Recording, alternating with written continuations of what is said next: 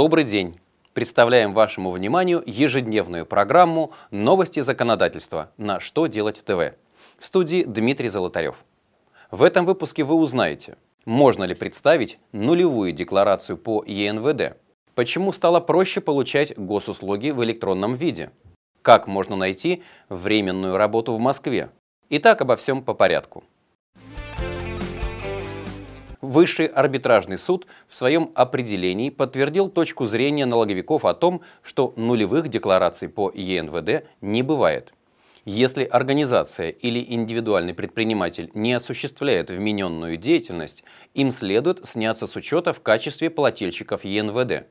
А до тех пор, пока это не сделано, они обязаны представлять декларации по ЕНВД с исчисленной суммой вмененного налога по соответствующему виду деятельности – исходя из имеющихся физических показателей и базовой доходности. Заметим, что финансовое ведомство давало аналогичные разъяснения. Минкомсвязи России сообщает о создании в сетях подвижной радиосвязи короткого телефонного номера 115, предназначенного для вызова единой службы поддержки граждан при получении ими государственных и муниципальных услуг в электронном виде.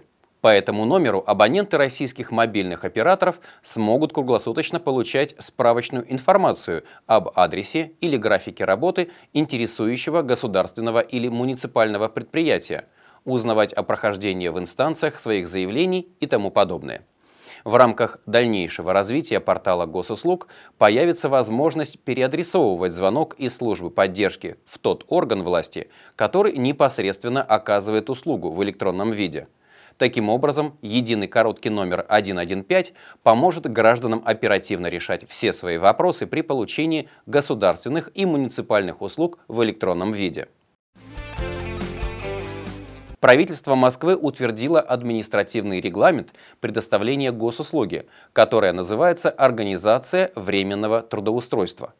Цель этой бесплатной услуги – помочь гражданам, в том числе несовершеннолетним, инвалидам, лицам пенсионного возраста и другим, найти временную работу в Москве. Установлен состав, последовательность и сроки выполнения соответствующих административных процедур. К примеру, госуслуга предоставляется в день личного посещения заявителя Центра занятости. Общий срок предоставления услуги при первом обращении не может превышать 20 минут – при последующих обращениях 15 минут. Также приведен перечень необходимых документов, которые должен предъявить гражданин, желающий устроиться на временную работу. На этом у меня все. Задавайте ваши вопросы в комментариях к видео на сайте «Что делать ТВ».